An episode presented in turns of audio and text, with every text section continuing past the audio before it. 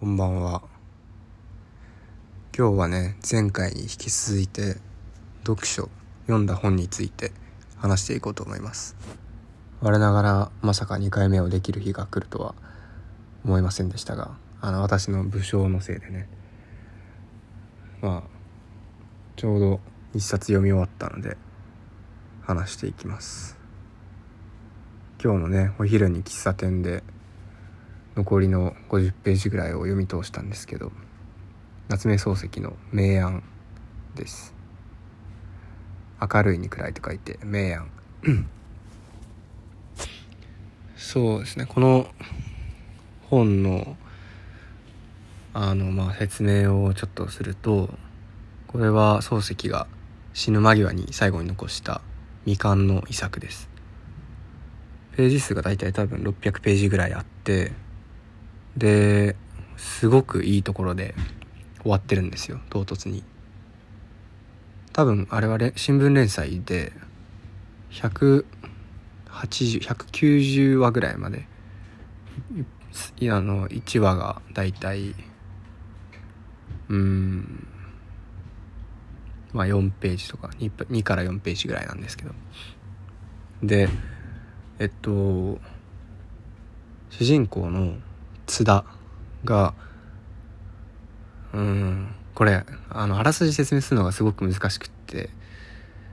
なんだろうなこう直木賞を取るような本みたいにすごい大きいイベントがいっぱい起きるとかものすごく魅力的なあの主人公がいるとかそういう話ではなくってその主人公の津田っていう多分25ぐらいの30ぐらいかの男もなんだろうな。なんか煮え切らない男なんですよね。打算的だけど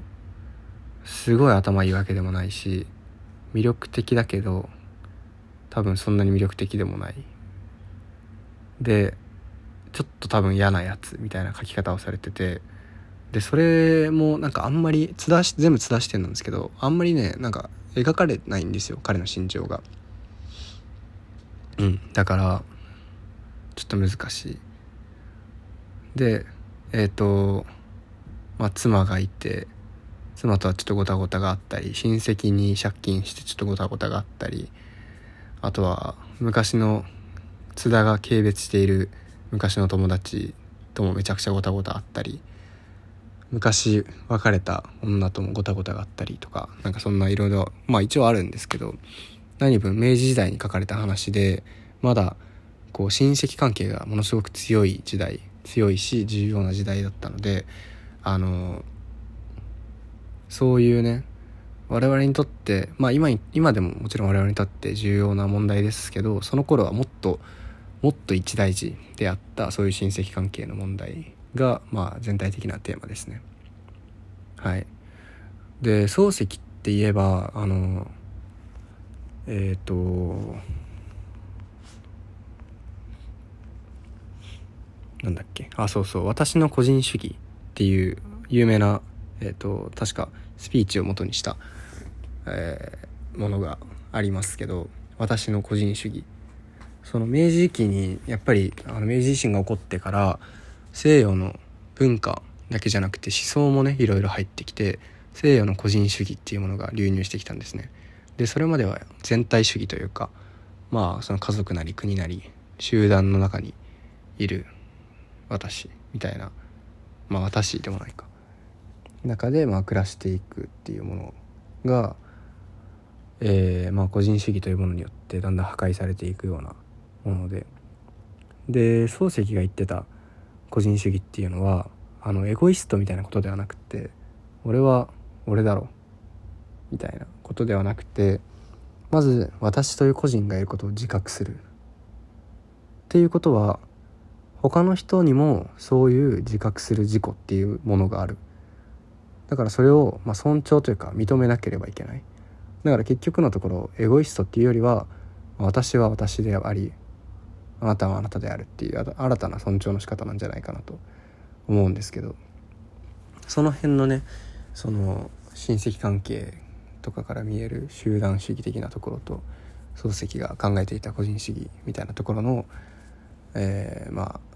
関係もちょっと見られて面白かったなと。ただ全体的な感想を言うとすごく難しいんですよねやっぱり。うん。まあ特に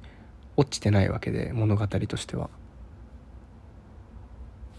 すごくこう主人公が、えっと、1年前に結婚するんじゃないかって思ってた清子っていう女に急に振られてその清子は関っていう男と結婚しちゃうんですよね。でそれを内心津田はものすごく気に病んでいて。でまあいろんな事情もあって清子に清子がいる温泉街に自分も行くっていうシーンでで清子に再会してえー、ちょっと話をして清子の性格が分かってきたりするところで終わっちゃうんですよね。だからまあ読者としてはやっぱりこうそうですね。その先をどうしても想像してしまう。清子そこにあの妻が来るんじゃないかとか清子とよりを戻すんじゃないかとか清子はどうして津田を急に捨てちゃったのかとかそういうところをものすごく想像しちゃうんですよね。だし清子はあの津田の今の妻とは全然対照的な性格をしていて初めから津田はその妻に満足してない様子が何回も描写されるんですけど結局会っている方と結ばれるのかそれともその会わないと思われていた方と、まあ、なんやかんやあって雨降って地固まる的な感じに落ち着くのかなとかいろんな想像を膨らませる余地があって物足りないですけどそれはあのなんだろうな。逆に自分を満足させるようなところではありました。ただその本当に津田の描かれ方からも分かる通り「明暗」っていうタイトルの割にはあんまりこう白黒はっきりついていないような感じがしたんですよね。うん。でだからちょっと全体に関する、まあ、考察とかはあんまりまだちゃんとできてないんですけど大江健三郎っていうね、まあ、まだ存命のノーベル文学賞も取ったあの、まあ、日本文学随一の人が、えー、と巻末でなんだろうコメントというか、えー、書評みたいなことをしていてそこでその明暗っていうのはあのなんだろうな。まあ、明暗っていうのは何だろうっていうようなことを語っていてうん。まあちょっと詳しい説明を省きますけど要はそのキャラクターごとにとか場所描写される場所とかシチュエーションごとに、まあ、明と暗の場所がある人があるみたいな風に書いててで清子は例えばプラスの人明明るい人。で反対にそうですねそのさっき話した、えーと、昔いろいろあった友達は暗い方ネガティブな方。で、まあ、みたいな論を展開してて、まあ、分かったような分からないようなそんな気持ちなんですけど津田はニュートラルだって書いてたんですよね。どちらでもない。どちらでもないしどちらでもないということはどちらに属することもできる。だからこそもし漱石がその明暗を書き上げていたなら最後にはどちらか白黒つくことで物語が終わるんじゃないかっていうようなことを書いててそれはすごく納得しましたね。その白黒がついていないから自分でもちょっとこう腹に落ちかねるような感覚を多分持っているんだと思うし。うん。そうですね。僕は漱石で一番好きなのは「我が輩は猫である」とかそういうユーモラスな話なんですけど、まあ、今回の明暗とか